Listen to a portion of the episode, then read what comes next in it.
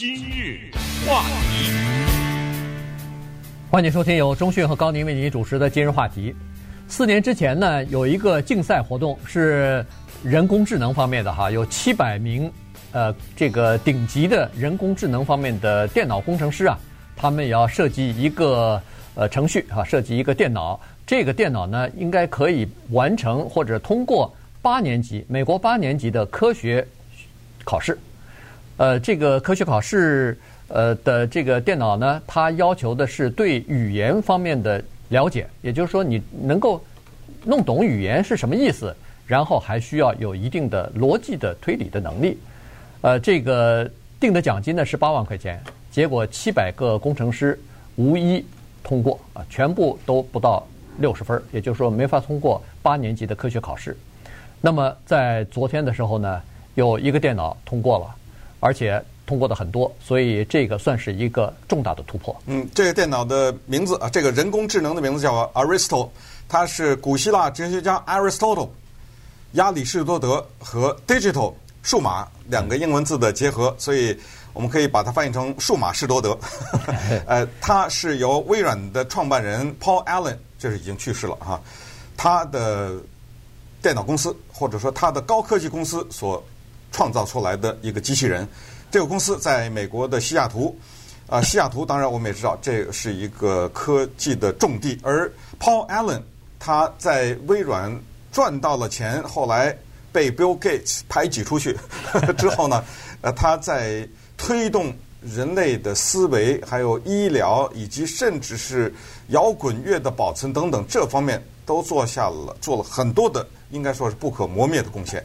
啊，昨天的这一个重大的成绩，就是一个机器人考试考过了美国纽约标准的八年级考试，高达百分之九十分，就是九十分了以上。同时在考试的时候，顺便咱们说再考一个加分题吧，咱看看给他一个美国的十二年级，这就高中了，毕业了，高中毕业的一个考试成绩，一个考试题是科学考试题，再试试，他居然拿了八十分。他的这个能力是不可思议的原因是，他不是给你一个代数，比如说一个什么根号什么之类的，那个几百年前就已经攻克了，五千八百四十六乘以三千八百九十三，你你话没说完，他已经给你算出来了，这个不算了，已经。什么是八年级的科学考试题？给一个例子你就知道了。一个组织群，听清楚啊，看你能不能回答。一个组织群，他们在一起共同。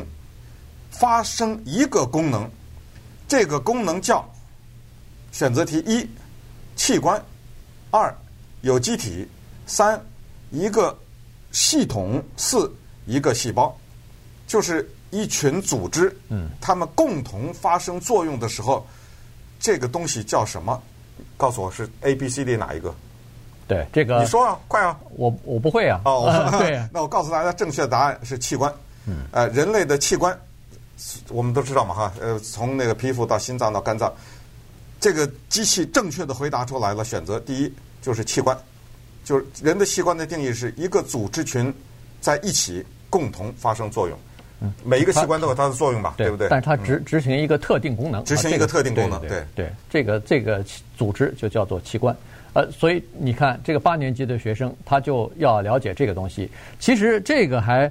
啊，不算特别难。另外一个，我觉得他就考你的这个叫做分析判断力，呃，分析判断，关键是逻辑了哈。他呃，这个题呢是这样出的，他说什么改变可以导致生活在某一个区域的松鼠数量减少？嗯，然后呢，他给了几个答案，呃，就是给给了几个答案，你来选哈。这都是选择题。第一，捕获它的东西减少了，捕捕食它的呃东西减少了。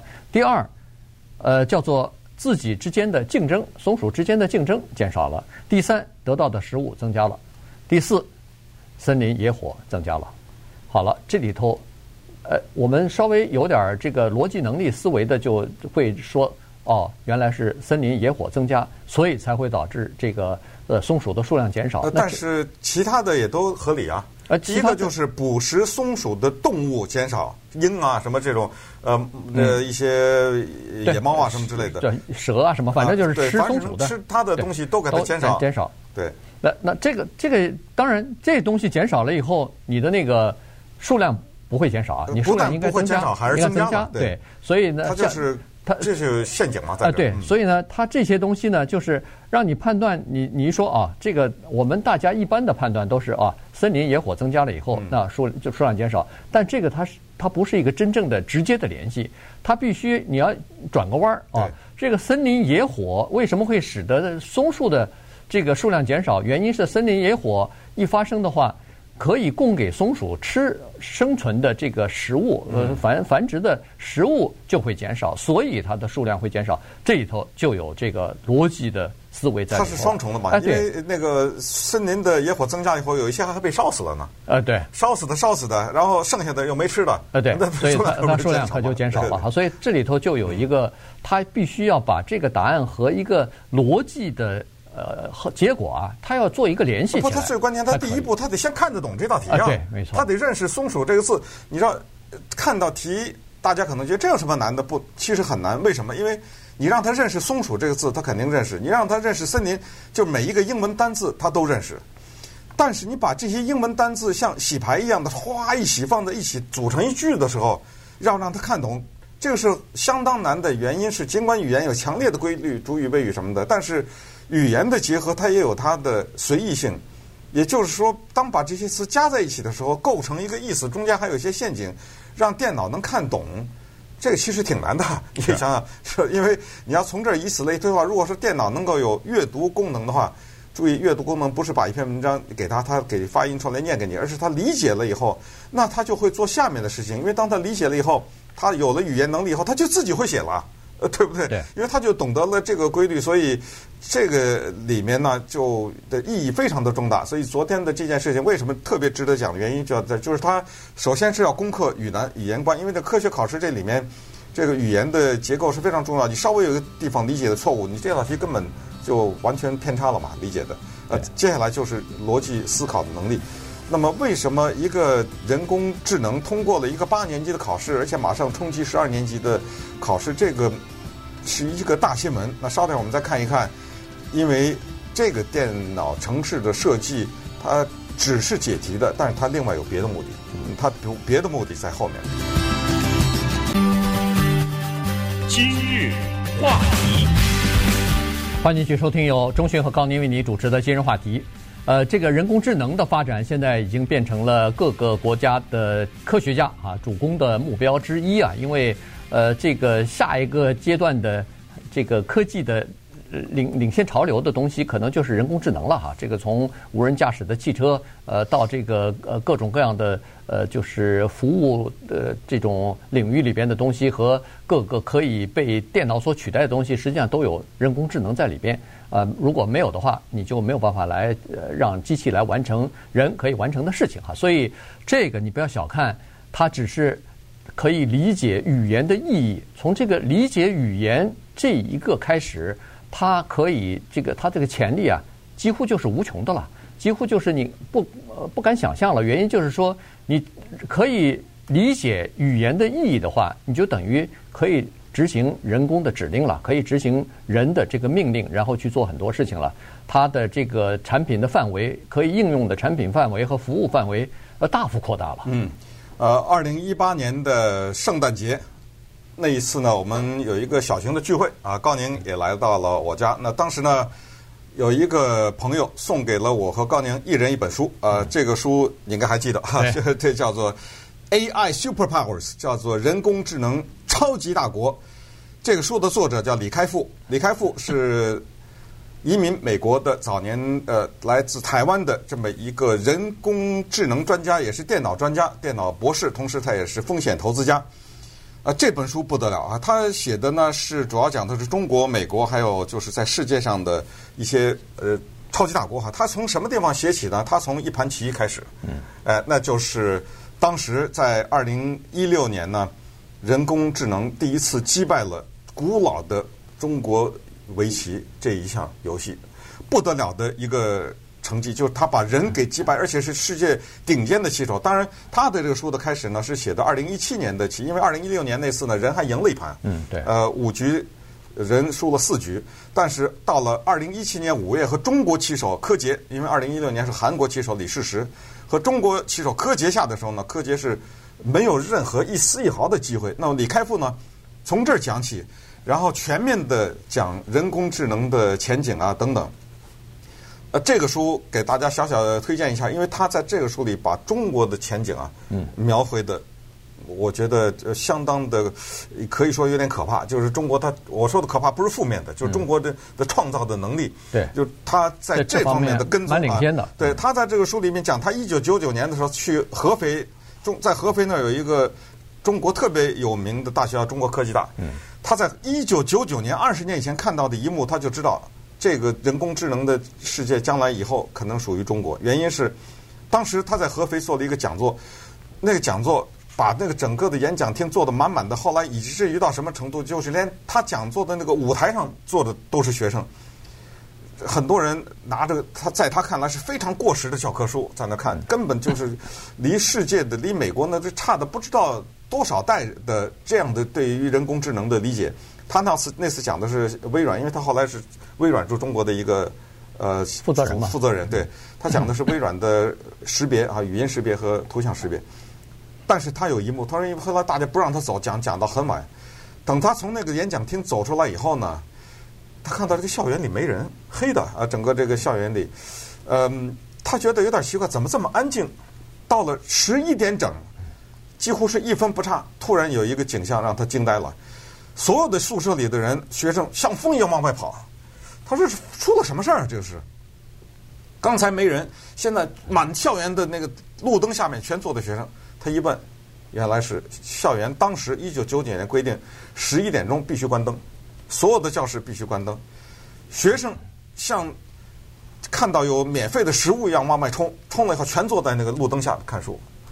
他看到了这一幕，他当时非常的感动。他就是说，哇，有这样的学生，嗯，然后花的，因为他这个书是去年才出版，二十年以后，他说现在的中国的这方面的技术的发展，很多都是我们外界人不知道的啊，各个大大小小，跟美国已经几乎快齐头并进了。嗯，呃，他是讲了这么一个情况，然后当然他也讲到就是未来发展的，包括假新闻啊什么。因为刚才我们说到的，就是说他对语言的识别，实际上在二零一六年雅典奥运会的时候，在李开复这里写。人工智能已经可以写报道了，而且是一项比赛以后几秒钟就能写一篇报道。你想他已经有这个能力，当然也就付出了代价。他说大量的假的新闻 我们出来了啊。当时呢，呃，他写的比较多的假新闻，这点也提醒一下，告诉大家就是全是治疗病的，就吃什么都治什么病。他说很多这是假的，嗯，啊，这个请大家提呃要稍微提防一下，因为呃有时候还是有病还是请教医生。呃，对，因为他这里特别提出来就是很多的治疗方法。是那个机器写的，是假的。哇，这这个你别到时候乱相信，你知道吗？对对对，反正反正以后的情况就会越来越复杂了，真假难辨了，因为有机器人发生出现了。它可以写东西的，对，它可以写东西，但同时它也可以识别你的东西里边有没有假的。对，对，它因为这个机器人它之所以聪明，你感觉到它好像是聪明，可是它不是像我们的人一样，它是经过大量的大数据。来进行分析，分析完了以后，他找出其中的规律，然后从这个规律当中，他去判断这个这篇文章是真是假。那么他自己当然也可以呃产生他自己的文章，然后可以呃写作哈。所以呢，这个是比较麻烦的。所以呃，中国在这个呃就是人工智能方面呃领先，它有很多优势。关键有一个大的优势就是有很多大的数据可以用于这个人工智能开发。实际上，人工智能。很多东西，刚才包括我们所说的，他回答那个选择题，他怎么会知道的？那就是喂给他成百上千、成千上万的这个各种各样的题目，他从中找到一些规律，然后从这个规律当中，他就了解这个是什么意思，于是他就开始产生了自己的判断，然后他就可以做出一些和人思维相同的呃这个决定，或者是选择做出一个正确的选择来。不是他能够思考，而是他通过这么多的这个海量的数据的分析和储存，他知道规律了。嗯，当然我们也知道规律有一些规律是有限的，就是合理的语言的规律是有限的。你是不管是几亿也好，它也是有个限度嘛。但是不合理的规律，那是无限的。对，我认这我我就就自己生造一个字，我看你怎么办。嗯，我就硬把两个毫无相关的字放在一起，我就说这是这意思。那你要这么耍赖的话，那当然 它的规律它就无限的了。但是在寻找有限规律的过程当中呢，人工智能一定是发挥巨大能量。Google 现在在研发一个东西，它的名字叫 BERT，B-E-R-T，它是干什么？就是把人类现在所有限的什么浪漫小说啊。嗯，呃，什么诗歌呀，什么就是这些东西，包括科科幻啊，科幻小说呢，输进去。嗯，当然输这个不是机呃机械性的输，就是让你像拍照片一样一张，不是，它是让你明白它的意思哈，它把这个句子结构往里输。那当然这个工程很浩大，往里输的这工程很浩大。没关系，我有钱呐，我雇人呐，对不对？嗯、往里输，然后呢，给他做什么样的编排呢？把当中的某一些。话的一些字拿掉，因为它已经有了语言规律的掌握，所以拿掉以后问你电脑，让你填进去。我拿掉的这是个什么字？这个我像一般的人很难做到，能全都答对。呃，有一些人作家什么他可能能答对。现在基本上这个业已完成，他的这个语言的能力已经差不多了。而这个 BERT 现在和刚才说的 Aristotle 两个两家现在又连在一起，准备攻克人类的语言关。嗯，哇！如果他把这个人类的语言观攻克的话，这就像李 还是回到李开复这本书，他一开始就是说，他说我工作的需要经常给各个公司最高级的主管做讲座，同时也有的时候会被邀请去幼稚园里面给幼儿园的小孩讲话。他说我发现他们问的问题差不多，这么高的。他说最有趣的问题是，人会不会有有一天会和机器人结婚？哎，你还别说，嗯，仔细想想，这不是很荒唐啊？你想想，这完全有可能啊！那夫妻吵架的离婚，那那 我还不如跟个机器人结婚呢，对不对？善解人意，说什么地界也不不会跟我。所以问这个人还他当然更极端的时候，会不会跟机器人啊生孩子啊什么之类的？呃，我 他说那个嗯，还有就是说哦，他说会不会有一天我们会给机器人打工？这就是小孩子都问，大公司的主管也能问。这一天我怎么觉得已经到来了？对，呃，现在它这个人工智能，它已经完成到，呃，有的时候你感觉上，哎呦，怎么会是跟人的构造差不多啊？你刚才说的那个，呃，这个 BERT 就是那个呃 Google 的它那个系统，这个叫做神经网络系系统，哎，对，哎，它居然可以有这样的系统，它可以有复杂的这种数学方面的系统，然后呢？可以学习，通过分析大量的这个海量的这个数据哈，然后可以通学习。你像那个 AlphaGo 就是这样子的，它输入了太多的东西，原则规则它输入进去以后，那以后它掌握的规则比任何一个人类都要全面。然后它有大量的快速的运算，所以它走的每一步棋几乎都是可以想象出来的最好的棋、最正确的棋。那你人类根本没有办法达到它这个运算的能力哈，所以。